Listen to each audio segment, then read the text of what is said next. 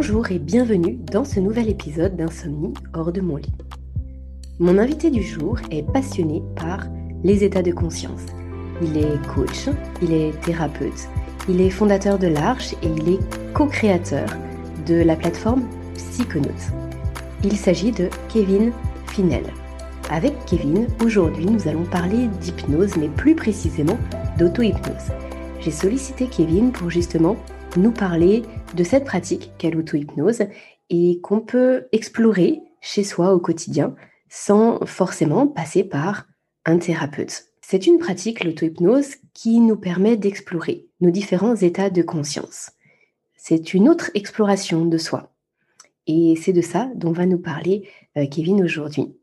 La plateforme Psychonaute est une application qu'on peut télécharger sur téléphone et euh, qui permet de pratiquer l'auto-hypnose euh, chez soi quand on le souhaite et au rythme qui nous plaît et qui nous convient. Et d'ailleurs, au moment où sort cet épisode de podcast que nous avons enregistré il y a quelques semaines avec Kevin, la thématique sur le sommeil euh, est en train d'être diffusée justement sur l'application Psychonautes. C'est un thème très riche avec de nombreuses séances qui, j'en suis sûre, pourra vous aider à cheminer vers un meilleur sommeil et à explorer cette part d'inconscient qui peut-être aujourd'hui vous empêche de bien dormir.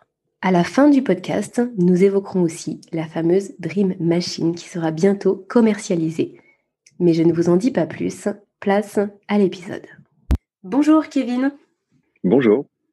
Bienvenue sur ce nouvel épisode d'Insomnie hors de mon lit. Je suis absolument ravie de vous recevoir aujourd'hui sur le podcast. Euh, nous très plaisir de, partager ce moment avec vous. Euh, nous allons aborder aujourd'hui euh, le thème de, de l'hypnose. Kevin, vous êtes praticien en hypnose, mais vous avez aussi créé la plateforme Psychonautes avec Bruno. Et là, c'est de l'auto-hypnose pour le coup. J'aimerais bien qu'on puisse évoquer tout ça dans ce podcast aujourd'hui et que vous puissiez nous dire un petit peu euh, comment, lorsque on a des, lorsqu'on pratique l'hypnose, ça peut nous aider vis-à-vis des troubles du sommeil et pourquoi, lorsqu'on souffre de troubles du sommeil, euh, on va trouver plein de, ressources euh, dans, l'hypnose. Finalement, ça peut se voir dans les deux sens. Mais peut-être dans un premier temps, je vous propose de vous présenter pour les gens qui ne vous connaîtraient pas encore. Ah, euh, c'est toujours délicat cet exercice-là. Je, suis quelqu'un qui est passionné par la question des états de conscience. Ce qui m'a amené à m'intéresser à l'hypnose, euh, qui est sans doute la, plus belle clé pour accéder à nos états de conscience dans le monde occidental. Euh, ce qui m'a amené donc à, devenir praticien en hypnose, plutôt du côté thérapie, mais aussi du côté coaching. Je travaille avec pas mal de, sportifs notamment. assez rapidement, j'ai créé une école qui est devenue la principale école aujourd'hui où on enseigne l'hypnose d'accompagnement en France et même en Europe. Euh, c'est une école et aussi un centre de recherche où on travaille vraiment sur euh, toute l'exploration de la question des états de conscience. Euh, et un peu plus récemment, en effet, l'application Psychonaute, parce qu'il y a quelque chose qui me tient à cœur, c'est l'auto-hypnose, c'est euh, une manière d'être autonome avec l'hypnose. Et, je trouve que c'est une chose qui est assez importante, euh, d'apprendre à se conduire, d'apprendre à, à, explorer par soi-même ces mondes oniriques, ces mondes inconscients. Et ça m'a toujours tenu à cœur de mettre ces outils à disposition. Donc c'est une mission aussi qui, voilà, que je me suis donné de, de, pouvoir mettre ces outils à disposition. Et bien cette application, c'est quelque chose qu'on essaie de faire en effet avec euh, Bruno Suras, avec, qui on a, on a créé cette application. Alors déjà, peut-être que qu'on peut parler de l'hypnose avant de parler de l'auto-hypnose. Et puis là, vous évoquiez donc les états de conscience. Euh, c'est quoi un état de conscience et, c'est quoi l'hypnose? Vraiment, partons du principe qu'on est, euh, qu'on découvre ce terme-là, l'hypnose. Mmh. On découvre presque ce terme-là, qu'on a peut-être euh, vaguement entendu parler de l'hypnose, mais peut-être au travers d'un angle qui, bah, qui ne représente pas forcément la hypnose en tant que, que thérapie, c'est-à-dire l'hypnose des plateaux télé. Et, pour beaucoup de personnes, l'hypnose, c'est ça. Et moi, j'aimerais bien que vous nous en parliez bah, en d'autres termes et puis euh, nous dire ce que c'est que ces fameux états de, conscience. Alors, on, va même commencer par là, parce que je pense qu'on pourrait presque mettre de côté le mot hypnose. Il souffre de tellement de préjugés, de tellement d'incompréhension. Mmh. Parfois, quand on dit ce mot, euh, les gens ne savent pas très bien de quoi on parle. Mais si on parle d'état de conscience, souvent, c'est un peu plus clair. Euh, là, l'idée, c'est que dans la vie de tous les jours, que ce soit vous, que ce soit moi, les gens qui nous écoutent, on a euh, un état d'être, une, une, façon de fonctionner, un état de, de, ressenti aussi, qui est à peu près stable. Cette stabilité nous amène à être nous-mêmes, en fait. Et d'un jour à l'autre, on va se ressembler un peu dans ce qu'on est, dans ce qu'on vit, dans ce qu'on ressent, dans ce qu'on perçoit. Mais euh, parfois, on a envie de sortir de ça. On a envie de sortir un petit peu de ce, de ce cadre qu'on se met dans la vie de tous les jours. Euh, et au fond, c'est ce qu'on fait à chaque fois qu'on va chercher une expérience artistique, à chaque fois qu'on fait la fête. On veut sortir de notre état de conscience ordinaire. Si par exemple les gens se mettent à, boire un petit peu de vin, d'alcool, etc. quand ils font la fête, c'est parce que ça crée un état de conscience modifié. Si on aime bien aller au cinéma, si on aime bien lire un livre, c'est parce que tout d'un coup, ça va nous permettre de nous évader de notre monde ordinaire. Et tout d'un coup, on va euh, vivre quelque chose qui nous est inhabituel. Si tout d'un coup, euh, euh, je rentre dans un livre, je suis absorbé par un livre, eh bien, je quitte mon identité habituelle temporairement, je quitte le monde, je quitte la temporalité dans laquelle je suis, et je vis une expérience qui m'est proposée par un, par un auteur. Et ben ça, ça m'amène dans un état de conscience un peu non ordinaire. Et ça, c'est quelque chose que l'être humain adore depuis très longtemps, depuis la nuit des temps tout ce qui modifie son état de conscience souvent est vu comme étant précieux et très très important. Euh, et c'est pour ça qu'on aime les expériences euh, donc de musique, euh, de peinture, de littérature, de théâtre, de cinéma. Et en fait, au fond, si on regarde même la plupart des civilisations, je dirais quasiment toutes les civilisations, il y a même une dimension sacrée à la question des états de conscience modifiés. Faire de la méditation, vivre une expérience chamanique, vivre une expérience qui est zen ou en fait quelles que soient les traditions, ce sont des moyens de modifier l'état de conscience. Et à chaque fois, c'est vu comme une expérience très importante dans la vie et dans la construction d'un individu. Sauf que dans notre monde occidental, on a un peu oublié ça. On a un peu oublié que l'exploration des états de conscience était une chose très importante. Et il nous reste le divertissement pour ça. Il nous reste des expériences, euh, quelquefois, qui sont euh, simplement des expériences euh, festives. mais pourtant, intuitivement, par exemple, dans toutes les formes d'accompagnement thérapeutique, on s'est rendu compte que c'était important, cette question des états de conscience. Du coup, si on revient à la question qu'est-ce que l'hypnose? Eh bien, c'est l'art d'amener des gens dans d'autres états de conscience. Et de le faire non pas avec des produits, de l'alcool ou des choses comme ça, de le faire avec des mots, de le faire avec l'imagination. Et euh, un hypnotiseur, c'est quelqu'un qui est une sorte de guide des états de conscience. Hmm, oui, c'est très clair, effectivement, parce que du coup, on, a l'impression, en tout cas nous, dans, notre, dans notre culture, comme vous l'indiquiez à l'instant, que finalement, on vient subir les modifications d'état de conscience, ou en tout cas qu'on est obligé de, de faire quelque chose, comme par exemple bah, aller au cinéma ou faire quelque chose, et que l'impact que ça a sur nous, c'est que ça va modifier nos états de conscience, mais qu'on ne peut pas forcément le faire soi-même. Donc si je comprends bien, euh, lorsqu'on suit une thérapie en hypnose, bien, on, est quand même un peu accompagné, mais en tout cas, on peut apprendre à changer nos états de conscience nous-mêmes, petit à petit. Et du coup, bah, j'imagine que si on bascule sur l'auto-hypnose, c'est euh, c'est la grande question, c'est comment on fait pour changer nous-mêmes nos états de conscience. Et l'auto-hypnose, c'est ça, c'est d'être capable de le faire soi-même. Est-ce est-ce que c'est un apprentissage qui peut être euh, euh, pour tout le monde? Est-ce que tout le monde a accès à cette modification d'état de conscience volontaire? Alors oui, euh, de, manière générale, on a tous accès aux états de conscience, et sauf certaines pathologies psychiatriques très particulières, mais toute la population a accès aux états de conscience. Euh, il y a des mythes sur l'hypnose, notamment l'idée qu'on serait plus ou moins hypnotisable. En fait, c'est un mythe. On est tous hypnotisables. Euh, en gros, il y a 90% des gens pour qui c'est quelque chose d'assez simple. Il y a 10% des gens pour qui ça va demander un petit peu d'apprentissage. Euh, chez ces 10%, on trouve notamment des gens qui ont vécu certains traumatismes et qui ont des difficultés au lâcher prise, qui ont des besoins d'hyper-contrôle, des choses comme ça. Donc pour eux, ça demande un peu d'apprentissage, mais ça reste très accessible. Ça demande juste quelqu'un qui sait nous aider à dépasser euh, les petites barrières qu'on peut se mettre dans certains cas. Euh, donc tout le monde a accès à l'hypnose, mais pendant longtemps, on pensait qu'il fallait quelqu'un pour nous hypnotiser. On pensait qu'il fallait un guide. Euh, mais c'est peut-être aussi un peu limitant de le penser comme ça. Alors je pense que c'est bien d'être accompagné, notamment quand on travaille sur de la thérapie lourde. Par exemple, si on travaille sur un traumatisme, évidemment, il faut quelqu'un qui est formé à ça. C'est même important, sinon on pourrait ne pas, ne pas faire des choses qui sont positives pour nous. Mais ça, c'est une toute petite fraction de ce qu'on fait avec l'hypnose. Avec l'hypnose, on peut faire tellement de choses, énormément de choses qui demandent euh, aucune compétence thérapeutique particulière parce que ça va bien au-delà de la thérapie.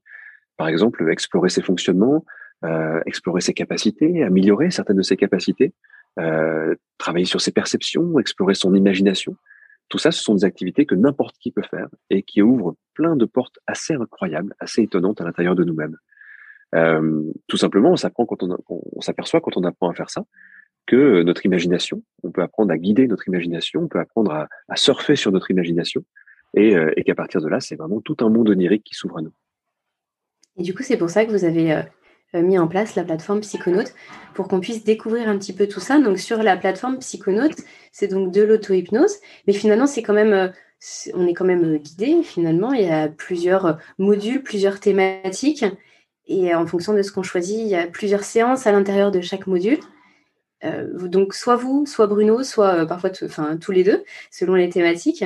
Euh, il y a quand même votre voix. En fait, c'est un petit peu comme si on était en, thérapie, enfin, en tout cas avec un thérapeute, pour mmh. pouvoir apprendre à faire ce chemin-là. Donc, j'ai l'impression que c'est un espèce de, super compromis. Ouais, on, a voulu créer un entre-deux en fait, parce que on s'est aperçu quelque chose quand on expliquait simplement des méthodes d'auto-hypnose aux gens il faut les comprendre intellectuellement, mais pratiquer, c'est pas toujours simple. C'est un peu comme la méditation, hein. c'est simple sur le papier, mais pratiquer la méditation, c'est une, c'est, c'est quand même euh, pas toujours très simple. Hein. Euh, et une méditation pour avoir envie d'être guidé. Et du coup, euh, de la même façon, c'est dit pour l'auto-hypnose, on va expliquer aux gens comment ça fonctionne. Il y a vraiment des, des cours avec des explications, avec du contenu, pour ceux qui veulent en tout cas comprendre comment ça fonctionne. Et en même temps, on va créer des accompagnements qui sont pas tout à fait les mêmes accompagnements qu'on aurait dans une séance. Dans une séance, on aura un accompagnement qui serait plus précis, plus sur mesure, euh, qui nous qui nous amènerait vraiment dans des directions euh, quelquefois très cadrées. Et là, on est plutôt sur des accompagnements qui laissent quand même pas mal de liberté aux gens, qui font que chacun les adapte un petit peu comme il veut. Euh, il y a une trame générale, mais dans laquelle on garde une certaine liberté. Et on est vraiment en co-création avec les personnes. Donc, on va donner une orientation, puis on va demander aux gens de, de se diriger aussi dans cette orientation. Et puis l'idée, c'est qu'évidemment, quelqu'un qui a, qui a vécu une expérience guidée euh, et à qui on a expliqué ce qui s'est passé, il peut aussi le refaire par lui-même après s'il le souhaite. Donc on, peut comme ça conduire dans des étapes vers l'autonomie. Euh, je vais prendre un exemple hein, sur la plateforme. On pourra apprendre, par exemple, il y a plein de cours différents, mais on pourra apprendre à faire de l'écriture automatique. Donc par exemple, à, se poser une question puis à laisser sa main écrire une réponse, une réponse inconsciente. Bon, bah, la première fois, c'est quand même très pratique d'être guidé pour ça. Comme ça, on est juste dans l'émerveillement, on découvre une expérience qui est assez folle. On, notre main écrit toute seule. Mais une fois qu'on l'a fait trois, quatre fois, en étant guidé, bah souvent on s'aperçoit qu'on peut continuer à le faire sans être guidé, juste euh, en, revivant l'expérience par nous-mêmes. Et là, on devient autonome. Donc, on, peut vraiment avoir le choix de se libérer après de la voix ou, euh, de continuer si on a envie à, être guidé. Et alors, quel est l'intérêt de tout ça? C'est peut-être une question bête, mais euh, est-ce que vous pouvez nous dire, du coup, dans la vie de tous les jours, quel est l'intérêt de travailler là-dessus? Si ce n'est, bien sûr, j'ai bien compris hein, l'aspect euh, thérapeutique lorsqu'il y a eu, par exemple, un gros traumatisme, vous l'évoquiez, mais l'intérêt dans la vie de tous les jours? Je, dirais, je vais déjà faire une réponse un peu globale. je trouve ça assez fou que dans notre éducation, on n'ait pas de temps pour explorer notre intériorité. Euh, on apprend plein de choses à l'école et euh, dans nos familles et tout ça. Mais par exemple, il y a personne qui nous apprend comment fonctionnent nos émotions, euh, comment fonctionne la mémoire, comment fonctionne la concentration, c'est quoi notre rapport au passé? En fait, il nous manque quand même tout un pan de notre éducation, qui est l'éducation à notre réalité subjective intérieure. Du coup, il y a plein d'enfants qui grandissent en ignorant complètement ça et qui se retrouvent à l'âge adulte avec des comportements qui vont, d'autres qui vont pas, une difficulté à changer, une difficulté à évoluer, euh, une grande difficulté vis à -vis de tous les enjeux émotionnels. Euh, et souvent une sorte d'impression presque défaitiste. Les gens disent j'ai une nature, je suis comme ça, je peux pas trop bouger ça. Ce qui est fondamentalement faux. Euh, la partie nature entre guillemets de l'être humain est, très largement surestimée, tandis que la partie euh, flexible, c'est-à-dire comportementale, qui est liée à nos apprentissages et aux situations qu'on vit, elle est souvent très fortement sous-estimée. Et du coup, pourquoi faire de l'auto-hypnose? Ben Pour se réapproprier notre monde intérieur. Euh, je vais prendre plusieurs exemples, euh, très différents pour, voir un peu tout le panel. Déjà, si on parle des capacités, il y a plein de capacités qu'on peut faire grandir et qu'on peut se réapproprier. La concentration, par exemple, apprendre à se concentrer, travailler sur sa motivation, c'est aussi une capacité qu'on peut développer. La créativité, il y a plein de gens qui pensent ne pas être créatifs, alors qu'en fait on l'est tous. Euh, on a tous un potentiel créatif inconscient, mais souvent euh, on ne sait pas y faire, on ne sait pas y accéder, on ne sait pas y faire appel à ce potentiel-là. Donc première idée, c'est qu'il y a tout le développement des capacités. Ensuite, euh, vous l'évoquiez tout à l'heure, il y a le côté un peu plus thérapeutique, travailler sur des notions comme l'estime de soi, la gestion du stress, des angoisses, travailler sur le fait de, lâcher des choses qui nous encombrent dans notre vie, de faire le deuil de certaines choses. Ben, tout ça, c'est aussi des éléments pour lesquels on a besoin d'être, d'avoir du contenu, que quelqu'un nous guide, nous apprenne comment ça fonctionne. Oui, il y a plein de gens, par exemple, qui, portent en eux des émotions qu'ils auraient dû lâcher, euh, des colères rentrées, des frustrations. Ben, si on leur apprend pas qu'il y a des endroits où on peut décharger les émotions, bah, tout simplement, on finit par vivre avec des choses très encombrantes. Donc, il y a un premier aspect, aspect euh, développement de capacité, deuxième aspect, l'aspect euh, presque thérapeutique. Et puis, le troisième aspect, c'est l'aspect euh, découverte de soi. Il y a plein de potentiels humains qu'on n'explore pas. Et ce ne sont pas des choses magiques, ce sont juste des choses qu'on ne connaît pas. J'évoquais l'écriture automatique, mais on peut aussi apprendre à faire des rêves lucides, par exemple. C'est assez extraordinaire d'apprendre à faire des rêves lucides. Euh, on peut travailler sur des choses très oniriques, comme travailler sur ces animaux totems, qui sont des, des inspirations qu'on voit dans certaines cultures chamaniques. Donc ça, c'est plein de choses ça n'a pas une utilité en soi, euh, même si en fait ça en a quand même quelques-unes. Par exemple, faire de l'écriture automatique, c'est quand même une super façon de communiquer avec sa part inconsciente. Donc on pourrait imaginer plein de plein de vertus à ça. Apprendre à faire des rêves lucides, c'est explorer parfois euh, plein de choses qui existent en nous. Donc c'est aussi intéressant. Mais c'est aussi un accès à tout ce potentiel que la plupart des gens ignorent. Et euh, et pour moi, c'est un peu comme si on apprenait qu'à servir de notre bras droit et qu'on oubliait notre bras gauche. C'est comme si on oubliait une partie de nous-mêmes si on n'a pas tout ça. Euh, pour, les, pour les gens qui nous écoutent, est-ce que lorsqu'on démarre ce travail, euh, il faut forcément démarrer avec un, but particulier et par exemple se dire bah, moi je veux réussir à faire ça. Ou est-ce qu'il faut se bah, comme par exemple voilà l'écriture automatique est-ce qu'il faut démarrer en disant c'est mon objectif et je vais faire ça? Ou est-ce qu'il faut se laisser un petit peu transporter euh, faire de l'auto-hypnose pour pour euh, se découvrir de façon générale et qu'ensuite son objectif pourra être atteint? Comment, comment on pourrait vraiment aborder ça de façon optimale lorsqu'on démarre? Ben, je pense que euh, ce qui amène souvent les gens à l'hypnose ou l'auto-hypnose, c'est un, désir de changement. Euh, par exemple, euh, on a, fait il y a quelques mois tout un thème qu'on a ajouté sur la plateforme sur les compulsions. Et ça a attiré énormément de monde, de gens qui avaient plein de petites compulsions et qui se disaient, bah, tiens, ah, avec l'hypnose, sans doute qu'on peut travailler dessus. Donc voilà, je veux arrêter de boire du café, je veux arrêter de fumer, je veux arrêter de regarder des écrans le soir, enfin des trucs. Et mine de rien, c'est un moyen d'accès. Parce que pour les gens, c'est concret. Ils se disent, tiens, je vais gagner quelque chose, je vais résoudre quelque chose. Donc ça se comprend, en fait. Et je pense que 90% des gens qui arrivent à l'auto-hypnose aujourd'hui, c'est avec ce genre de choses. Mais là où je vous rejoins, c'est peut-être que c'est dommage. Peut-être que ça serait bien euh, de se dire simplement qu'il y a des choses à explorer. Et évidemment qu'on va, on va parvenir aussi à des choses qui nous plaisent et qui nous font du bien. Mais, euh, mais je pense que par exemple, quand on part en voyage ou qu'on écoute de la musique, euh, je prends ces deux exemples-là qui sont très différents, mais on se dit pas, je vais partir en voyage pour euh, changer un truc dans ma vie. Je, ressens un appel, je ressens une envie de, de, voir autre chose, je ressens une envie de rencontrer une autre culture et, je verrai ce que j'y trouve en fait. Pareil, si je vais à un concert, c'est pas pour me faire du bien. Bien sûr que ça va me faire du bien. Bien sûr qu'en revenant d'un concert, peut-être que le lendemain, je vais avoir euh, une énorme intuition dans ma vie. Peut-être que euh, ça va me donner des envies créatives. Peut-être que ça va me.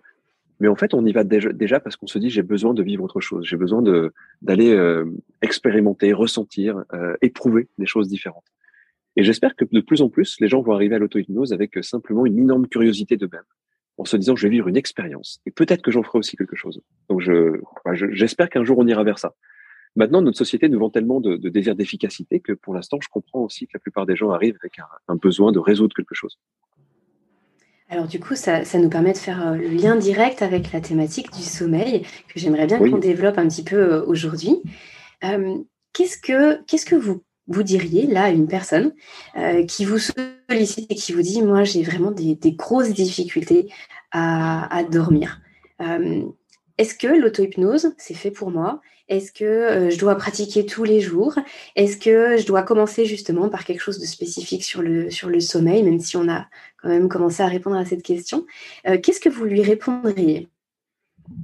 Alors, je pense qu'il y a plusieurs niveaux de réponse selon la, la personne et sa problématique. Mais pour faire simple, euh, alors déjà, la question est-ce que l'auto-hypnose peut aider? Oui, et de plusieurs façons.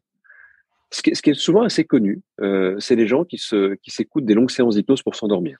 Euh, Et ça marche plutôt bien. C'est une bonne idée. En fait, pourquoi pas C'est vrai que l'hypnose peut aussi, dans certains cas, hein, l'hypnose n'est pas que ça, mais elle peut aussi avoir ce côté où elle nous amène vers des états assez proches du sommeil et la bascule se fait assez bien vers le sommeil. Et ça, notamment, ben, on, on, on se dit que c'est une bonne idée de faire ça, donc on, on le fait, mais ça serait dommage de faire que ça, parce qu'en fait, ça résout pas le vrai problème. Ce qui serait intéressant aussi, euh, c'est deux choses. La première, ça serait d'apprendre des meilleurs comportements. Euh, on n'a jamais appris à s'endormir. Donc, tant que tout ça fonctionne bien, on se pose pas la question, mais le jour où on n'arrive pas à s'endormir, on s'aperçoit qu'on a des mauvais comportements d'endormissement. Euh, par exemple, il y a des gens qui vont avoir plein de pensées récurrentes le soir avant de dormir. Eh bien, au fond, c'est pas sur le sommeil qu'ils vont travailler, c'est déjà sur comment je me désencombre de toutes mes pensées récurrentes avant de pouvoir m'endormir. Quelqu'un qui est toujours dans l'anticipation de ce qui va se passer demain. Pareil, ça lui crée du stress, ça lui crée de l'anxiété, donc il va pas s'endormir facilement. Ah, pareil, on peut travailler sur ça. Donc en fait, on va aussi venir déraciner toutes les causes de l'insomnie, par exemple. Euh, et puis c'est pas tout à fait d'insomnie, c'est des gens qui se réveillent avec des cauchemars la nuit ou qui ont du mal à se réendormir après un réveil nocturne. Bah pareil, on va essayer de voir. Parfois il y a des émotions derrière ça, donc on va travailler dessus. Euh, sur le thème sur le sommeil qu'on a qu'on a travaillé, on, a balayé on a été voir des spécialistes du sommeil, on a regardé toutes les causes qui pouvaient exister, et on s'est dit, bah, pour chacune de ces causes, on va proposer un ou plusieurs exercices, une ou plusieurs expériences d'hypnose, euh, pour que les gens puissent se dire, ah mais voilà, moi, mon problème, il est là. Le, résultat de mon problème, c'est que j'ai une insomnie, mais la base de mon problème, euh, bah, c'est par exemple que euh, je me fais, j'ai trop d'activité physique et j'arrive pas à me détendre. Bah, donc, on va apprendre à se détendre. On va même voir qu'est-ce qui empêche inconsciemment la détente. Je dirais qu'il y a une troisième chose aussi qu'on a voulu ajouter, euh, c'est donner aussi aux gens des meilleures informations sur le sommeil. Euh, par exemple, il y, a plein de théories qui sont sorties, qui sont très intéressantes sur les chronotypes. Euh, parce que les gens parfois ont des croyances assez basiques sur le sommeil. Par exemple, qu'il faudrait dormir 8 heures par jour, ce qui est, absurde en fait, parce que c'est une moyenne nationale, mais ça, ça ne présage pas de toutes les disparités qui sont dedans. Il y a des gens qui sont très très bien avec 6 heures de sommeil par jour, d'autres qui ont besoin de 9. Et euh, quand il y a des gens qui se forcent à rester au lit parce qu'ils pensent qu'il leur manque du sommeil, ça pose problème. Mais ça va plus loin. Ça donne, euh, c'est aussi une sacrée différence entre des gens qui sont du matin, des gens qui sont du soir, euh, des gens qui ont euh, tendance à avoir du sommeil léger, d'autres qui ont tendance à avoir du sommeil profond. Donc l'idée aussi, c'est d'explorer les différents chronotypes qui existent, sentir bah, comment nous on fonctionne, comment chacun d'entre nous fonctionne, et à partir de là, ne pas chercher un sommeil qui diffère de son fonctionnement, en fait. Euh, et du coup, on s'est aussi inspiré des théories assez modernes sur ça qui, permettent aux gens d'aller explorer comment ils fonctionnent et de s'adapter aussi à leur fonctionnement, d'écouter leur fonctionnement. Voilà, c'est un travail qui est assez global, ce qui fait qu'il y a des gens qui peuvent euh, euh, se dire simplement, bah là, en ce moment, ponctuellement, j'ai un problème pour m'endormir, donc je viens juste faire une petite expérience qui vient me réendormir, c'est très facile. J'ai un problème plus structurel, je viens travailler sur les causes. Je connais mal mon fonctionnement, je viens l'apprendre et je viens euh, essayer de trouver des solutions qui correspondent à mon fonctionnement et pas au fonctionnement de quelqu'un d'autre. Mmh, c'est super intéressant et effectivement, j'en parle régulièrement aussi du, des chronotypes sur le podcast mmh. parce que je pense que c'est essentiel de pas se comparer à, son voisin, à son conjoint ou, ou à ses parents d'ailleurs en se disant bah mais mes parents ont jamais dormi, c'est normal que moi je dorme pas. C'est vrai que c'est pas même s'il y a des, des, petits points qui sont euh, bah, qu'on hérite, mais c'est vrai que le sommeil c'est vraiment quelque chose de très individuel. Et puis surtout, ce qui est très important, c'est de se reconnecter systématiquement à, à nos sensations à nos, bah, nos sensations de somnolence, à ce que notre corps a besoin. Et en ça, je trouve que euh, bah, tout ce que vous apportez euh, sur, euh, sur l'auto-hypnose, là en l'occurrence, ça aide vraiment à mieux se connaître, même au-delà du, thème du sommeil. Mais c'est vrai que dans, le sommeil, je trouve qu'on est très très déconnecté. On apprend, en fait, on n'apprend jamais rien sur le sommeil. Et c'est vrai que je trouve ça absolument génial, le fait que bah, dans, dans, tout ce que vous abordez là, il y a aussi de la connaissance, parce que c'est vrai que bah, depuis tout petit, et vous le disiez par rapport au fait de se connaître, en fait, on n'apprend rien sur le sommeil. On ne sait pas grand-chose sur le fait que, à part le fait qu'on passe euh, un tiers de sa vie à dormir. Et pourtant, c'est quand même essentiel. Donc, c'est vrai que cette connaissance et cette reconnexion à nos signaux, je trouve que c'est essentiel. Et plus on apprend à le faire, et plus notre corps, il, nous parle. Euh, je, je, trouverais on ça. écouter, oui. Oui, c'est ça à écouter et puis, et puis aussi à, écouter, c'est vrai, à repérer, à écouter et aussi à respecter. Et ça, je trouve que c'est pas forcément euh, évident. Beaucoup de personnes disent bah, Moi, j'ai un gros pic de somnolence à 22 heures, mais euh, je me couche à minuit. Euh, voilà, bah, pourquoi? Et je trouve que, que ça, c'est c'est intéressant aussi de mettre l'accent là-dessus. Euh, je trouve que ça pourrait être très intéressant, euh, Kevin, que vous nous expliquiez un petit peu justement comment ça fonctionne dans notre cerveau au moment où on s'endort. Par exemple, vous nous disiez, on n'a jamais appris à s'endormir. Euh, est-ce qu'on peut évoquer, parce que moi j'aime bien vraiment comprendre comment ça marche assez, assez euh, précisément. Est-ce que vous pourriez nous dire comment ça marche au niveau des, des ondes cérébrales? Donc, on sait qu'on a cet état euh, d'éveil avec certaines ondes cérébrales, et puis qu'ensuite, les ondes cérébrales changent finalement pour basculer vers un état de, calme, de, somnolence, puis après l'endormissement, le sommeil profond. Euh, et puis finalement, comment on peut aider notre cerveau à, faire ce chemin-là? En fait, c'est une notion qu'on simplifie souvent un petit peu parce qu'elle est, elle est sinon assez complexe. On, parle souvent des ondes cérébrales du cerveau. Il faut imaginer qu'en fait, euh, il n'y a pas une onde cérébrale dans le cerveau. Il y, a, plusieurs ondes en permanence dans notre cerveau. Donc souvent, quand on dit je bascule en onde θ ou bêta et tout ça, en fait, ça ne veut pas dire grand-chose. Et aujourd'hui, on sort un petit peu de, cette simplification-là. Mais, mais en même temps, cette simplification, elle permet de comprendre un petit peu ce qui se passe quand même. Elle permet au moins d'expliquer. Pour faire très simple, notre, ce qu'on appelle la veille, bah, c'est un rythme cérébral assez haut. Ensuite, on, va souvent parler de, ce qu'on appelle le, sommeil euh, léger, qui est une sorte de premier état. Euh, ce qu'il faut savoir, c'est que dès qu'on ferme les yeux, en fait, les ondes cérébrales changent. Euh, le simple fait de fermer les yeux, eh bien, il y a, déjà quelque chose qui vient réduire l'activité cérébrale. Donc ça, c'est déjà intéressant. Euh, et ensuite, il y a cette première phase de sommeil que la plupart des gens n'identifient pas comme étant du sommeil. Le sommeil léger, si on nous interrompt pendant un sommeil léger, on n'a pas l'impression qu'on dormait. En fait, on se rend pas compte. Et ça, c'est une des choses qu'on apprend à faire avec l'hypnose, c'est à le reconnaître ce sommeil-là, parce que si on n'a pas les, si on, si on ne le reconnaît pas, on a l'impression parfois qu'on dort, qu'on dort pas alors qu'on dort. Et ça donne, vous savez, parfois des, gens qui disent j'ai pas dormi la nuit. Puis en fait, si ils ont dormi, sinon de toute façon ils seraient pas dans cet état-là. Euh, ils ont eu un mauvais sommeil, ils ont eu un sommeil qui leur semblait très conscient, mais ils étaient quand même dans une phase de sommeil léger. Et puis ensuite, euh, il y a une deuxième phase de sommeil un peu plus profond. Ensuite, il y a ce qu'on appelle vraiment le sommeil profond. Alors, pour, pour, la, pour la petite anecdote, ça c'est intéressant. On s'aperçoit qu'avec l'hypnose, des simples séances d'hypnose très basiques, on augmente d'environ 30% euh, le temps de sommeil profond des gens.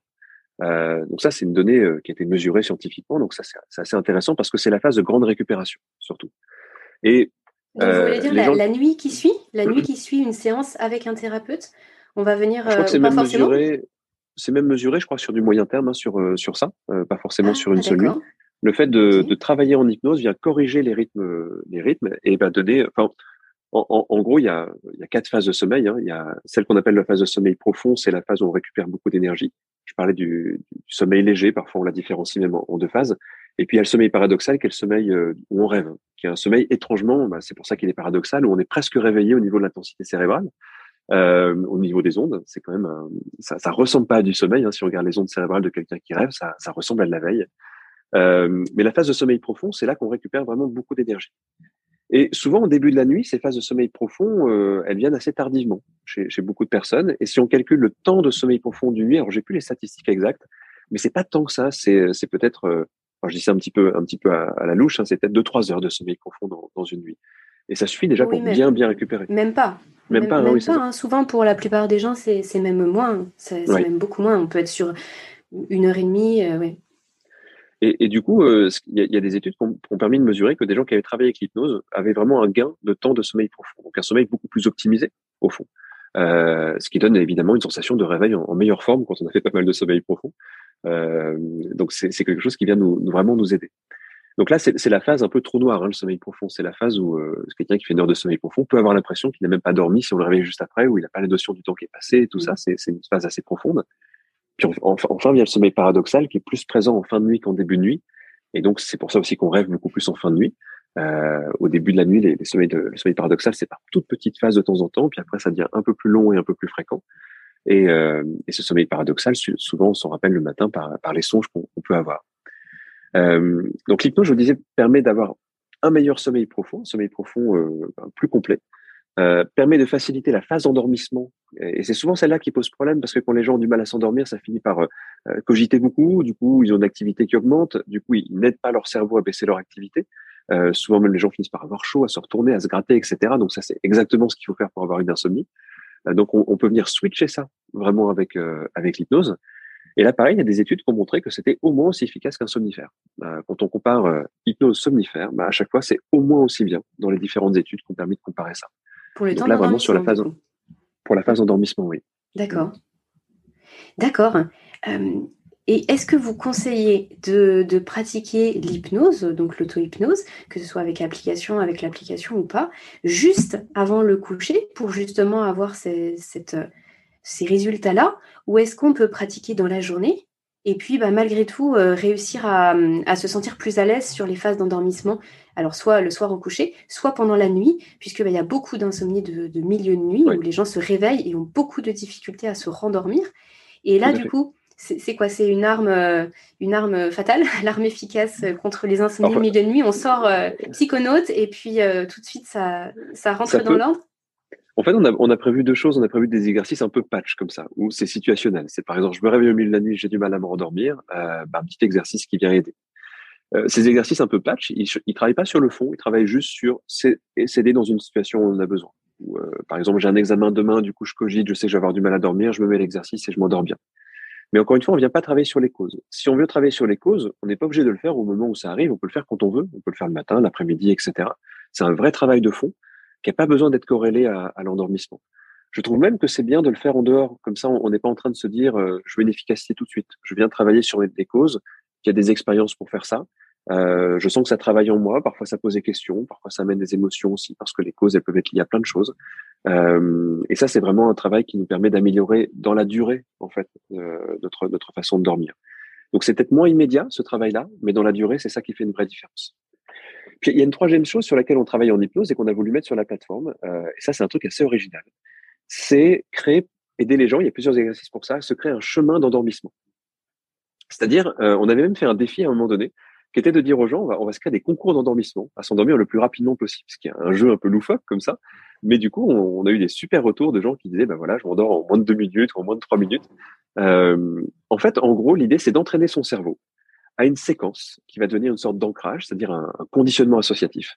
Euh, je ne sais pas si vous avez remarqué ça, mais si on est attentif à ce qui se passe juste avant de dormir, on a vraiment l'impression qu'il y a quand même des, séquences déjà un peu programmées dans notre cerveau, avec des, types de sensations dans le corps, des types d'images, des façons de penser qui commencent à changer.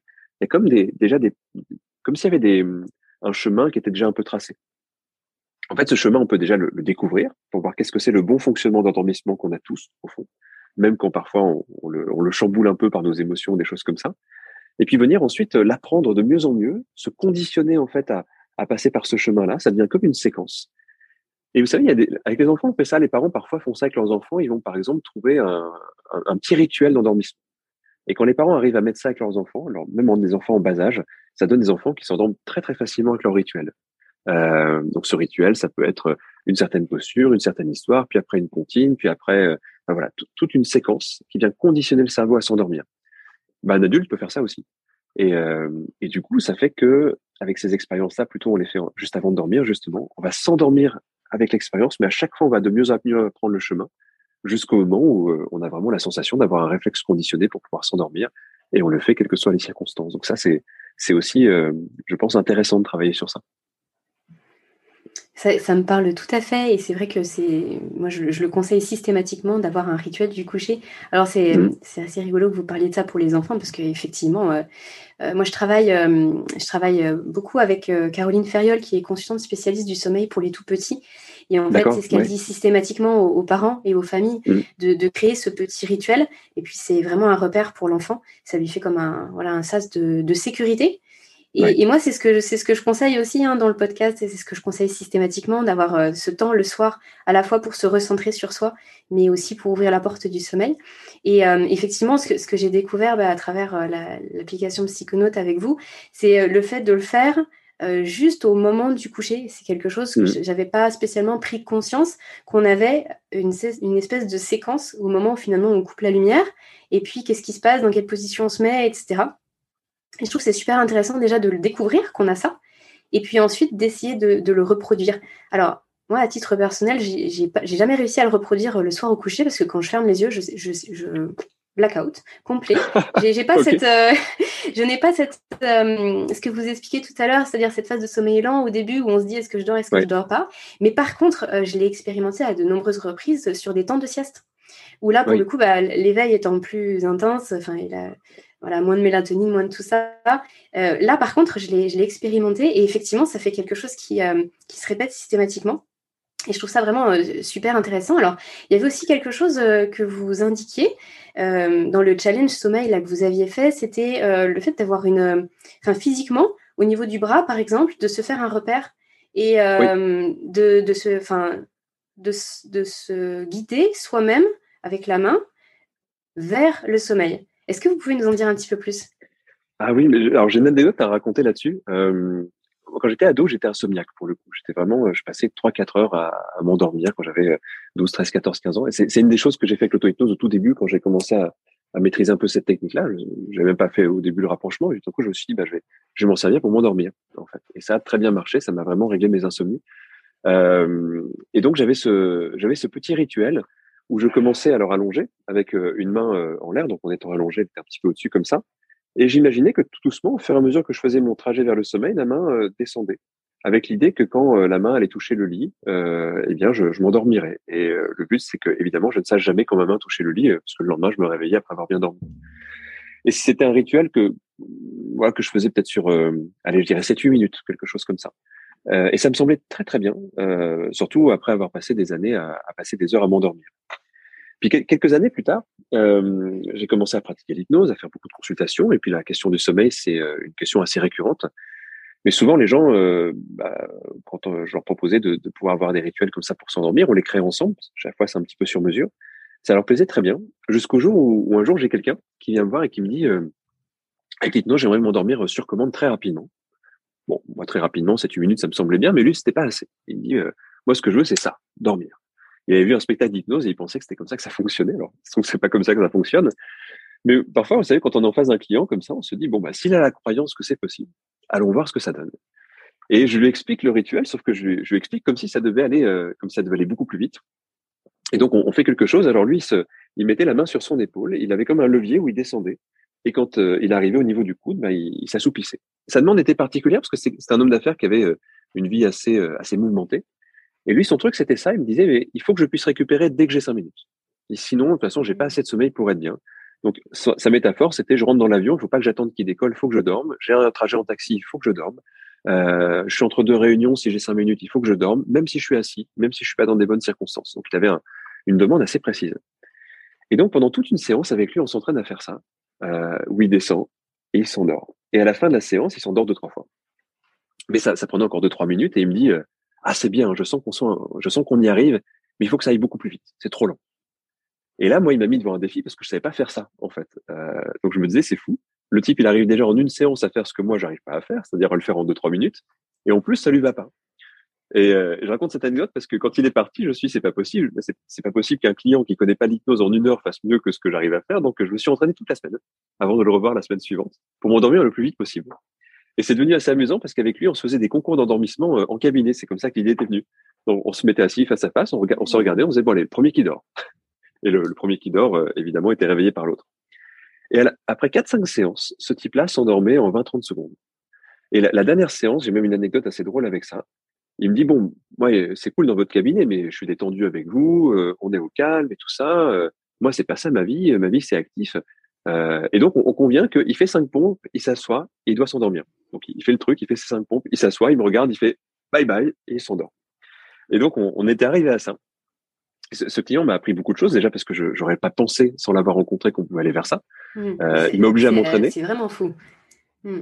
Et, du coup, quand on a fait des années après le challenge sommeil dont, vous parliez, bah, c'est ce qu'on a proposé aux gens. On s'est dit, bah, faisons ce défi où on, va dire aux gens, vous pouvez vous endormir peut-être très rapidement, très très rapidement.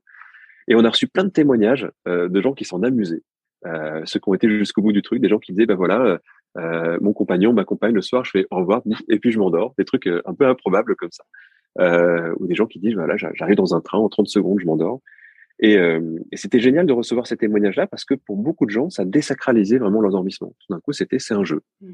Et, euh, et, une fois que j'ai appris mon trajet, une fois que j'ai conditionné mon cerveau, et eh ben en, en, 30 secondes, une minute, la plupart des gens arrivent à, à ce résultat-là et, et, ça devient vraiment ludique en fait tout d'un coup. Voilà, c'est une longue anecdote, mais ah oui, mais c'est assez extraordinaire, même euh, là, pour les gens qui nous écoutent, de se dire qu'on peut s'endormir sur commande. Rien que ça, c'est déjà extraordinaire, mais alors en mmh. quelques secondes, forcément. Euh, surtout à n'importe quel moment, parce qu'encore quand c'est le soir au coucher, qu'on est extrêmement fatigué, qu'on a cette pression de sommeil qui nous accable, on peut se dire, voilà, c'est jouable. Mais c'est vrai qu'à tout moment dans la journée, euh, là, enfin, moi, vous me dites ça, je, me dis, ouh, comment c'est possible? J'ai presque du mal à imaginer. et justement, ça me permet de rebondir sur quelque chose c'est le fait que euh, pour certaines personnes, le fait d'avoir cette injonction de, devoir dormir, euh, bah, qu'on se met, hein, si on, doit se coucher à telle heure ou qu'on doit se lever à telle heure, etc., ça suscite un tel stress. Et il y a une telle charge émotionnelle derrière ça que finalement, même ce travail-là, donc d'avoir un, repère ou de suivre quelque chose d'assez euh, chronologique, ça, ne suffit pas, ou ça peut, ça peut ne pas suffire, parce que ça provoque de la panique.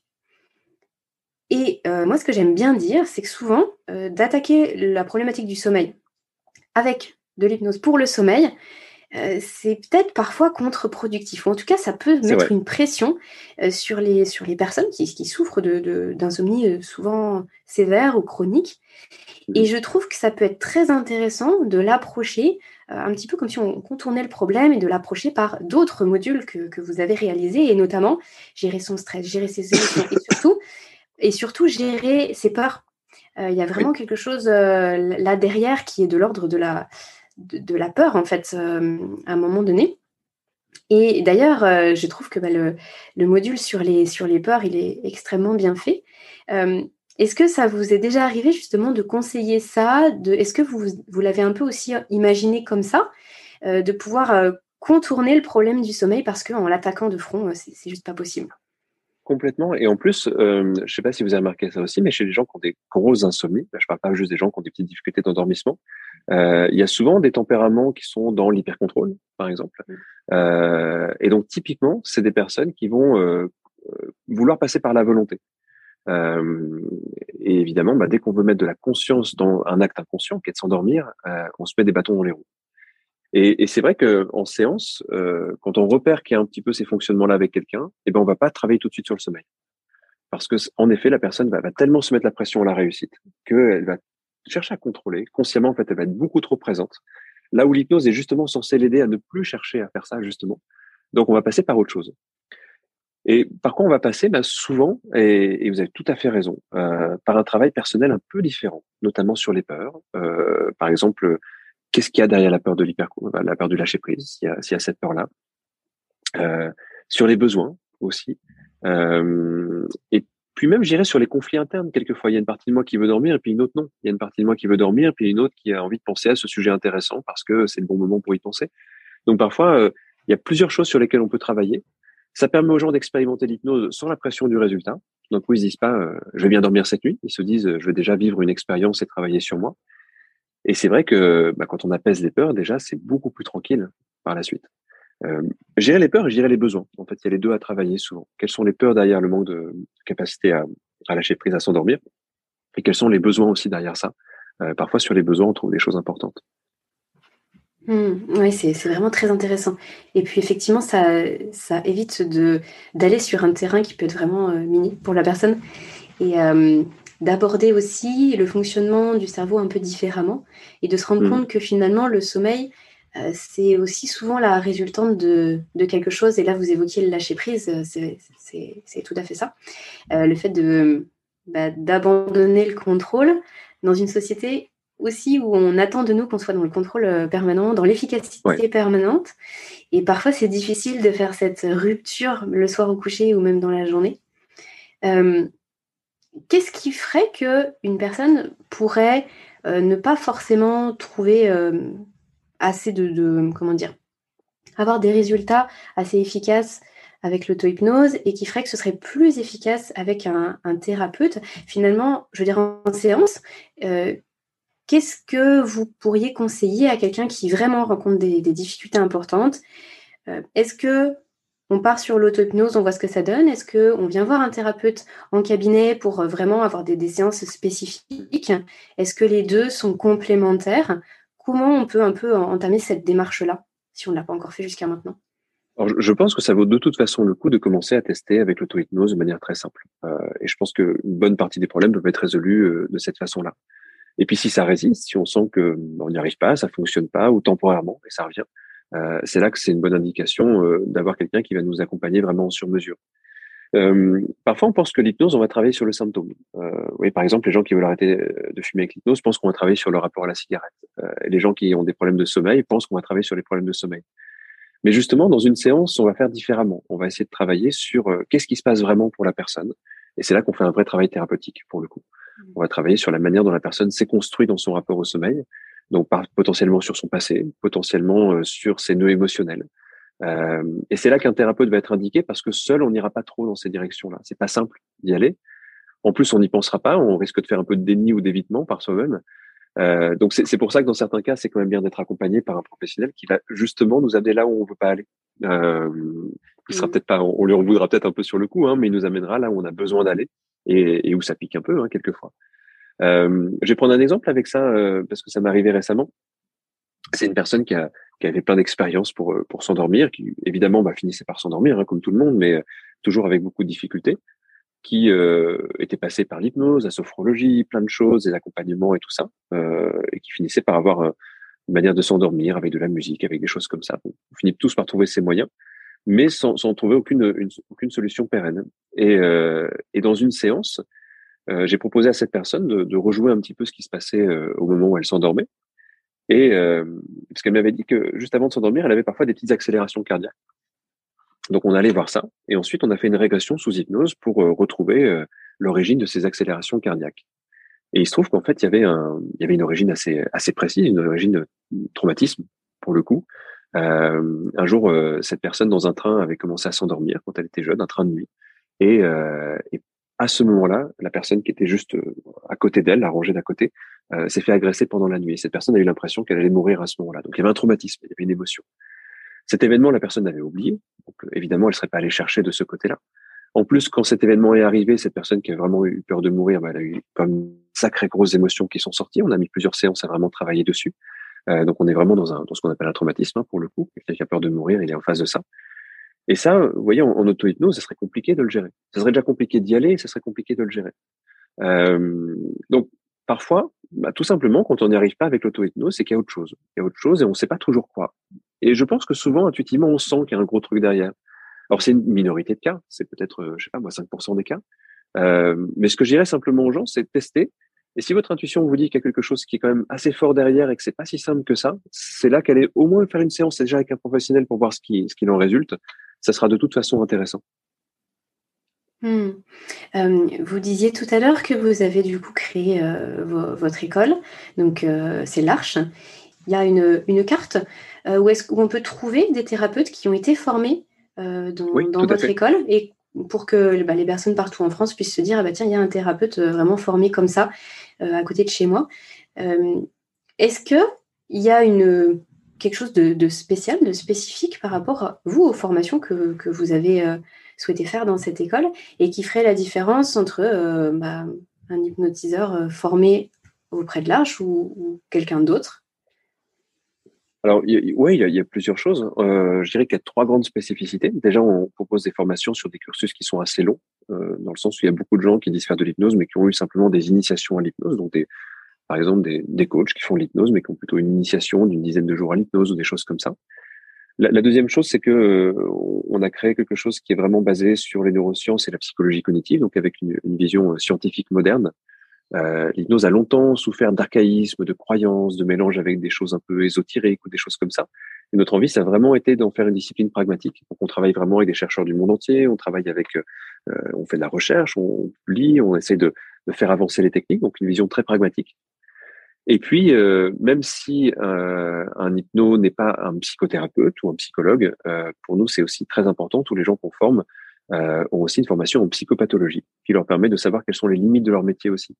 Euh, parce que il y a eu aussi pas mal de problèmes avec des gens qui, voilà, qui touchaient un petit peu à tout sans être formés à tout. et je pense que c'est important aujourd'hui qu'un hypno, bah, il peut agir sur beaucoup de choses, mais il a aussi des limites, des limites qui relèvent de la psychologie clinique ou de la psychiatrie, notamment. Et euh, c'est très important qu'ils sachent mettre ces limites-là. Donc c'est, je pense que c'est trois spécificités qu'on a. Il y en a peut-être d'autres, mais c'est celles qui me viennent en tout cas en premier. Euh, cursus long, une bonne formation de, de, base en psychopatho pour ne pas aller sur des terrains dangereux, et puis euh, une vision pragmatique scientifique. Mmh, effectivement, ça, ça, fait une vraie différence, oui, complètement. Et, du coup, ça me fait penser à une question, alors qui n'est pas, qui est pas du tout en lien avec le sommeil, avec notre sujet d'aujourd'hui, mais j'ai quand même envie de vous la poser.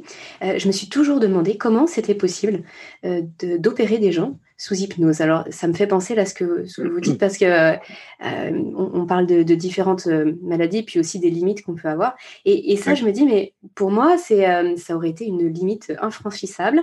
Euh, on arrive à mettre quelqu'un dans un état de conscience tellement modifié qu'il ne ressent pas le fait qu'il soit en train d'être opéré. Tout à fait, oui, c'est l'anesthésie.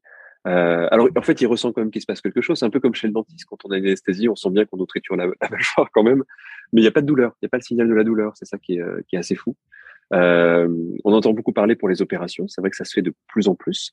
Il faut savoir que ça fait 250 ans hein, que, ça, que ça existe, et peut-être même plus, mais on n'a pas de documentation euh, il y a plus longtemps. Mais il y a 250 ans, il y a des dentistes, il y a des chirurgiens. On a beaucoup, beaucoup d'écrits là-dessus. Euh, il y a un chirurgien qui s'appelait James Esdai. Euh, c'est un chirurgien écossais qui a eu plus de 2000 opérations à son, à son compte en, en hypnose. C'était il y a plus de 200 ans, ça. Euh, il y a eu des hôpitaux qui sont créés autour de, de ces techniques-là euh, dans le nord de l'Europe. Euh, ça, c'était dès le XVIIIe siècle avec le travail de Mesmer, Paracels et d'autres d'autres hypnotiseurs de l'époque. Donc c'est pas c'est pas nouveau en fait cette technique-là. Ça fait longtemps qu'on la connaît. Par contre, depuis une cinquantaine d'années, on l'a très fortement améliorée parce qu'avant, euh, bah, on avait des outils d'hypnose un peu rudimentaires. Donc quand ça marchait pas, on savait pas quoi faire. Maintenant, on sait mieux l'adapter. Mais il y a d'autres choses géniales en fait qui découlent de ça. Par exemple, l'accouchement sous hypnose qui permet bah, d'éviter la péridurale euh, et d'éviter la douleur, ce qui est quand même euh, génial parce que c'est une autre expérience euh, pour une femme de pouvoir euh, de pouvoir euh, vivre cette expérience d'accouchement sans la douleur, mais en connexion avec son corps, par exemple. Donc il y a des sages-femmes qui pratiquent ça Et c'est merveilleux. En fait, ça donne des choses qui sont très différentes dans l'accueil du corps, dans la manière de, de vivre aussi euh, euh, bah, toutes les toutes les étapes. En plus, on s'aperçoit qu'avec l'hypnose, on peut accompagner d'autres choses. Si je continue dans l'exemple de de la de l'accouchement euh, avec l'hypnose, eh bien, il y a des suggestions qui vont favoriser la dilatation du col, par exemple, qui vont favoriser le lien avec le papa, qui pas plein de suggestions qui sont très intéressantes pour créer du contexte. Pour un dentiste, faire des suggestions qui vont limiter la salivation, c'est très intéressant aussi, en plus de l'anesthésie. Euh, enfin voilà, il y a plein, plein de choses qui sont intéressantes. Euh, donc parfois on pense pas à toutes les applications métiers. Euh, je pense à ça parce qu'on forme des dentistes en ce moment. Il y a plein d'applications métiers euh, auxquelles les gens peuvent pas penser. Mhm. Euh, et, et c'est vrai que dans le domaine médical, il y a, beaucoup d'études sur la douleur. Hein. C'est le sujet qui a été le plus étudié avec l'hypnose. Il y a plus de 4000 publications scientifiques sur l'hypnose et la douleur aujourd'hui. Donc c'est un sujet qui est très documenté, qui a été très très étudié. Et il y a même des choses qu'on soupçonne pas parce que parce que c'est pas facile de les utiliser en milieu c'est peut-être ce qui est dommage avec tout ça, c'est qu'en fait, il y a aujourd'hui beaucoup de médecins qui, qui, se forment à quelques techniques d'hypnose pour leur métier, mais qui au fond ne pratiquent pas parce qu'ils n'ont pas le temps. Aujourd'hui, on a des pénuries de temps, de médecins même, hein, euh, c'est assez, assez impressionnant. Euh, et par exemple, nous, on a beaucoup, beaucoup de gens qu'on forme qui disent c'est génial, mais j'ai pas le temps de pratiquer. Parce qu'un dentiste qui, qui s'est anesthésié par hypnose, ça lui prend quand même 20 minutes. Et 20 minutes, ça coûte très cher pour un dentiste. Donc, euh, malheureusement, il n'a pas tant que ça qui le pratique. Mais, euh, mais on espère que ça change avec le temps, ça. Je trouve ça absolument passionnant. Et, finalement, j'aurais encore mille et une questions à vous poser, mais euh, je vous propose qu'on aille bah, tout doucement vers, euh, vers la fin de, cet échange. Euh, ça fait déjà un petit moment qu'on est ensemble, mais j'avais très envie que vous nous parliez de la Dream Machine. Alors, j'ai découvert ça il n'y a pas très longtemps. vous allez commercialiser d'ici quelques mois, mais je crois que c'est déjà possible d'en précommander une, euh, une Dream Machine. Alors, vous allez nous expliquer un petit peu ce que c'est. Euh, on joue avec la lumière, on vient jouer sur, euh, bah, sur justement les, ondes cérébrales. Mm. Qu'est-ce qui se passe? Comment Pourquoi Finalement, pour qui Pourquoi Comment? Est-ce que vous pouvez nous en dire quelques mots? Alors c'est un projet moi qui me tient qui me tient vraiment à cœur. Ça c'est un, un, projet qu'on a qu'on est vraiment en train de monter. On est c'est vraiment une startup qui est basée sur ce, sur cette technologie là. Ça vient à la base euh, d'une idée qui est toute simple. Euh, fin des années 50, début des années 60, c'est des artistes qui remarquent que certains effets stroboscopiques euh, leur créent des états de conscience modifiés. Bon, les années 50-60 en termes d'état de conscience modifiés, avec toute la mode du LSD, tous les gens qui écrivaient de la musique sous substance, le début du, chamanisme qui a commencé à se propager au monde occidental, c'était une époque où on s'intéressait vraiment à ça. Et du coup, il y a, des personnes qui ont remarqué que les effets stroboscopiques pouvaient vraiment leur créer des états de créativité. Il euh, faut imaginer en fait toute une génération d'artistes, hein, des, des, gens qu'on connaît encore, euh, Iggy Pop, Kurt Cobain, euh, Aldous Huxley pour les pour les écrivains, euh, et voilà les, les, Beatles, etc. Enfin, il y avait vraiment toute une génération d'artistes qui a essayé cette première Dream Machine, qui à la base était très rudimentaire. En fait, c'était de la, la lumière avec un, effet stroboscopique qui était créé à partir d'un c'était un tourne-disque sur lequel il y avait de la une lumière et entouré d'un cylindre percé qui tournait assez vite comme ça. Les gens se mettaient devant pour ceux qui s'intéressent, on trouve des, des, vidéos de l'époque. Euh, et c'est donc un, poète qui s'appelait Brian Geising qui a eu cette première idée de Dream Machine. Et du coup, les, les artistes euh, s'en servaient pour créer, pour composer, notamment beaucoup de musiciens. Euh, et il y avait des gens comme Aldous Huxley qui disaient cette technologie, si on l'améliore, euh, ça pourrait devenir aussi intéressant que la télévision parce que ça crée des expériences oniriques qui sont très belles euh, et beaucoup plus autonomes que des expériences racontées comme, comme un film ou des choses comme ça. Le problème, c'est que la technologie était très rudimentaire à l'époque. Euh, et puis, euh, bah, c'est resté plus une œuvre d'art qu'autre chose. Il y a des gens qui ont continué à s'en servir, mais au fond, euh, euh c'est vraiment resté une sorte de curiosité. Euh, et on va dire qu'il y a peut-être ouais, une douzaine d'années, il y a des médecins qui ont, repris ça. Il commençait à y avoir des études sur les effets stroboscopiques et leur action sur les ondes cérébrales, sur le cerveau. Donc, ça a donné l'idée à certains médecins en Autriche de, de recréer un premier système autour de ça, assez intéressant, mais très onéreux. Donc, finalement, il y a très très peu de qui, ont eu accès à ça. Euh, et c'est vraiment dommage. Euh, nous, c'est des choses qu'on a pu tester. Euh, forcément, s'intéressant à l'hypnose, on allait voir un petit peu ça. Et puis on s'est dit bon, même en fait là depuis quelques années, on, a fait un bon technologique avec les LED, avec les applications, avec tout ça. Et surtout, il y a eu pas mal de publications scientifiques qui ont permis de préciser les intuitions sur les effets stroboscopiques. Donc on s'est dit on va on va construire une Dream Machine moderne. On a fait un premier prototype, on l'a fait tester à plein de gens, on a eu des résultats assez incroyables de gens qui disaient waouh, j'ai vécu un, j'ai vécu un rêve comme j'en avais jamais vécu. Euh, on l'a fait tester à des méditants euh, qui disaient mais c'est fou, j'ai l'impression que ça a démultiplié ma méditation. Euh, on l'a fait tester à des gens qui n'arrivaient pas à méditer, tout d'un coup ils se sont dit mais ça y est, j'ai compris ce que c'était la méditation. Du coup, on s'est dit ben c'est génial, ça, ça plaît. on va, on va commercialiser ça, on va en faire une machine tout public cette fois. Donc, on a vraiment travaillé pour, pour réduire les coûts au maximum, pour en faire un truc extrêmement accessible. Euh, on l'a appelé la Dream Machine en hommage aux toutes premières Dream Machine des, des années 60. Et donc, ça, ça va sortir. Alors, au moment où, le podcast va être, va être diffusé, je pense qu'il y aura déjà des endroits où on pourra la, la tester un peu plus facilement, parce qu'aujourd'hui, on n'a que quelques prototypes, on va en avoir bientôt beaucoup plus. Et à partir de septembre 2022, bah, cette, cette Dream Machine sera euh, disponible. Et en effet, on peut, on peut déjà la précommander. Euh, en gros, c'est simple, hein, c'est vraiment une. On a l'impression que c'est une lampe. Euh, cette lampe, elle est pilotée par une application. Euh, au lieu d'être de la lumière normale, c'est vraiment de la lumière pulsée. Donc, ça va vraiment créer des, ça va vraiment créer des ondes, des fréquences. Et cette lumière pulsée, selon euh, bah, les types de fréquences, elle va avoir une différente action sur notre cerveau. C'est un peu ce qu'on disait tout à l'heure, c'est-à-dire que en fait, ces, ces, fréquences, elles vont piloter notre cerveau, elles vont influencer, elles vont synchroniser notre cerveau. Donc, par exemple, si on crée des fréquences avec la lumière qui ressemble à celle qu'on a quand on s'endort, eh bien, ça peut être une aide à l'endormissement. Et on peut s'endormir avec la Dream Machine. Si par contre, on, crée des ondes qui sont plutôt celles de la créativité, de, de, de, de l'énergie, eh bien, ça va nous amener vers un état d'énergie ou de créativité. Donc, on peut vraiment se, se créer comme ça des, euh, c'est des petits programmes, hein, des programmes qui durent de, de, quelques minutes à quelques dizaines de minutes selon l'utilisation. Et on va vivre un voyage mental. Ça va nous amener le bienfait qu'on y recherche. Voilà un petit peu pour une, pour une présentation. Mmh. Et, là, du coup, euh, par rapport aux, précommandes, en fait, euh, où est-ce qu'on peut, bah, où est-ce qu'on peut déjà euh, voir, se renseigner sur la machine, voir à quoi elle ressemble? Parce que moi, par curiosité, j'y suis allée, mais en gros, si on veut être dans cette démarche-là et puis bah, pouvoir acheter ça en automne, où est-ce qu'on va? Où est-ce qu'on trouve ça? Alors déjà pour voir un petit peu à quoi ça ressemble, il y a le, Facebook de la de la Dream Machine. donc si on tape Dream Machine sur Facebook, pareil sur Instagram, on n'est pas encore très présent, mais ça va se développer. Et puis il y a le, le site euh, qui est euh, dreammachine.tech euh, où il y a un petit film de présentation. On peut voir déjà à quoi ça ressemble, voir un petit peu les, ça décrit un petit peu les effets qui sont dessus. Euh, mais surtout là, dans les prochaines semaines, on va commencer à avoir pas mal d'endroits. On va laisser des Dream Machines pour que les gens puissent les tester. Euh, donc, on mettra une petite une petite section sur notre site avec tous les endroits où on peut tester, vivre l'expérience. C'est vraiment une expérience à vivre. C'est difficile à décrire. C'est bizarre parce qu'en fait, on est on a les yeux fermés devant la lumière qui pulse euh, on peut se dire c'est bizarre d'avoir les yeux fermés, mais en fait les yeux ouverts ça donne pas d'effet. C'est parce qu'on a les yeux fermés, ça vient stimuler le nerf optique d'une certaine façon. Et on ferme les yeux, on allume le truc, et là on part dans un. C'est hyper beau en plus, c'est très très visuel, c'est assez étonnant. On voit des couleurs, des fractales, des formes, des effets tunnels, des choses comme ça. Euh, et c'est très difficile de décrire cette expérience. Euh, elle est presque psychotropique cette expérience d'une certaine façon, mais en même temps, euh, si on l'arrête en quelques instants, on revient à notre état de conscience ordinaire. Donc c'est vraiment un truc à tester. On a créé des petits programmes tests pour que les gens découvrent. Et, euh, rien que le voyage, en fait, vaut, la peine d'être vécu. Rien que pour, pour tester, pour s'amuser, c'est déjà une, une, expérience qui est belle à vivre. Vous parliez tout à l'heure des rêves lucides. Est-ce que, mhm. est-ce que ça, ça vient faciliter les rêves lucides? Est-ce que ça permet d'en faire directement? Est-ce qu'il faut déjà être euh, dans, dans le sommeil? Enfin, je ne sais pas exactement comment ça fonctionne, mais enfin, c'est quelque chose qui m'intrigue beaucoup. Oui, oui. Euh, je, me demandais si c'était possible de tomber dans un espèce de sommeil paradoxal directement, sans être passé par mm. les phases préalables, et de pouvoir euh, expérimenter ces rêves lucides. Alors en fait oui, parce que c'est ce que font les gens qui font des rêves lucides souvent. Euh, ils trouvent un moyen d'atteindre ce, rêve paradoxal quasiment immédiat, y compris pendant des petites siestes ou des choses comme ça.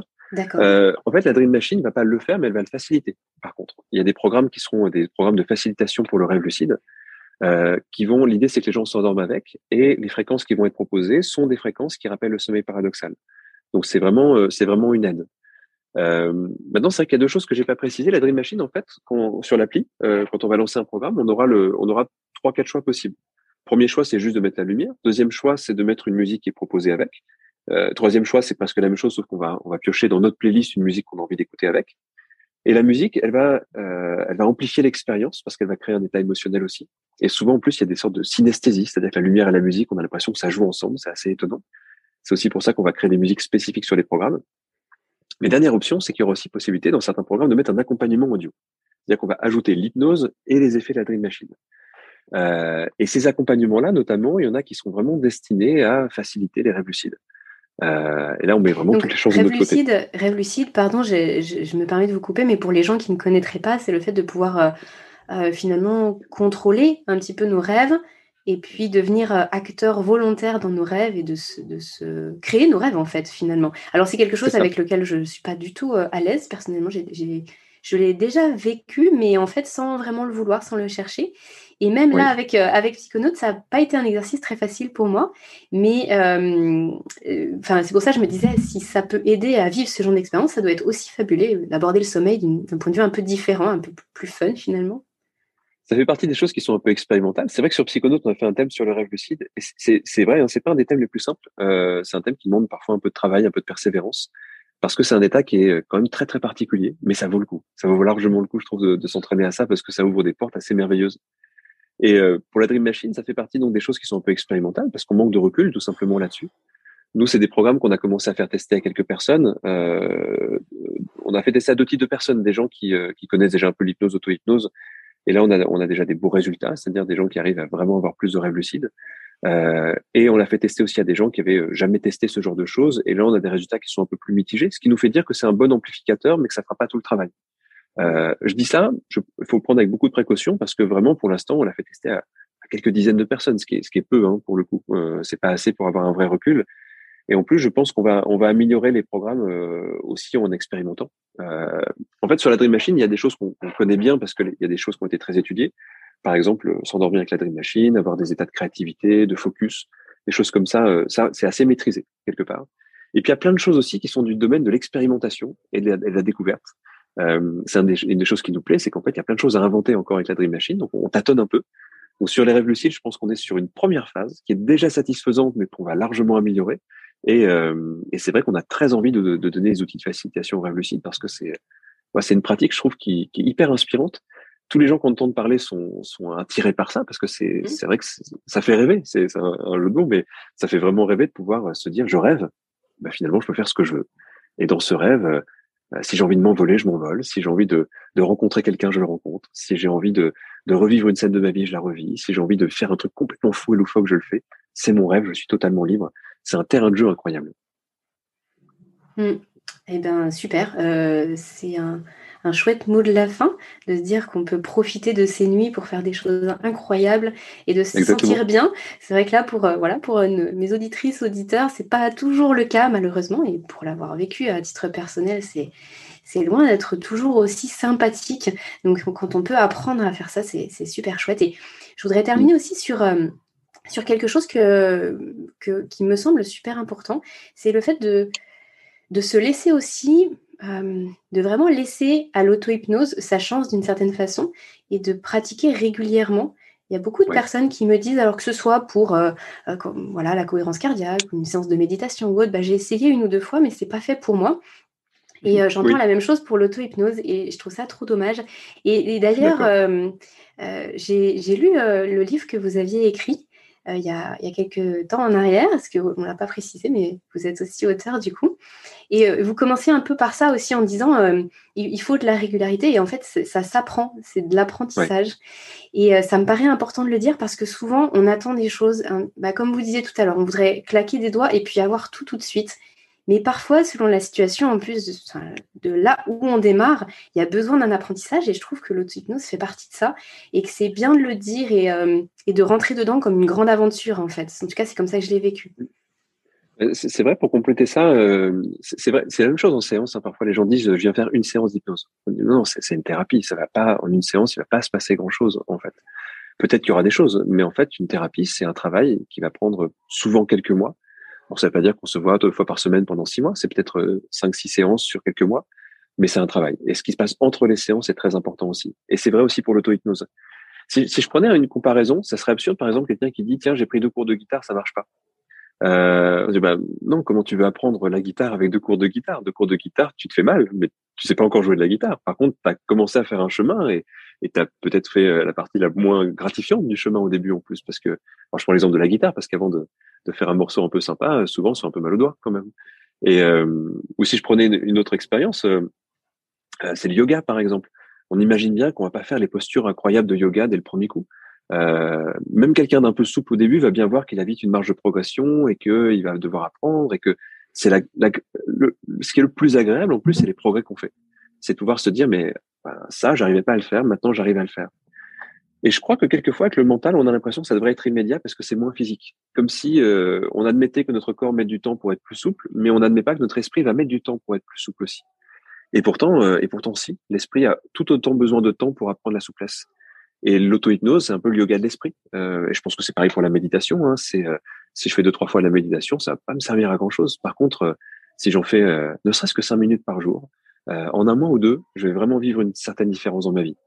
Et, et c'est vrai que sur Psychonaute, on, on, incite les gens parce qu'on fait des petits lives, des choses comme ça pour maintenir la motivation, parce que c'est ça en fait la clé, c'est maintenir la motivation, s'amuser, découvrir. Euh, sur le sur le sommeil, parfois on a juste envie de dormir et ça se comprend. Mais en fait, euh, expérimenter des choses, apprendre comment fonctionne son inconscient, jouer avec l'auto-hypnose, et puis tout d'un coup on s'endort, mais c'est même plus ce qu'on cherche, ça, vient naturellement. Hmm. C'est exactement ça.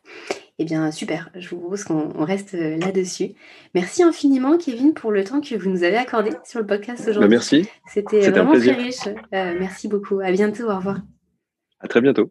Cet épisode touche à sa fin. Merci à vous de l'avoir écouté jusqu'au bout. J'espère que vous avez passé un très bon moment et que vous en avez appris plus sur l'auto-hypnose. Si vous avez envie de découvrir cette pratique, je vous mets le lien euh, de la plateforme Psychonaute dans la description de ce podcast. C'est un lien affilié. Vous allez avoir la possibilité de découvrir Psychonaute pendant un mois si vous passez par ce lien. Donc découverte gratuite pendant quatre semaines, ce qui vous permet d'explorer à votre rythme les modules qui vous intéresseront, dont le fameux module sur le sommeil. Si cet épisode vous a plu, comme d'habitude, je vous invite à le noter, à le partager ou à le commenter. Merci d'avance et à bientôt. D'ici là, prenez bien soin de vous.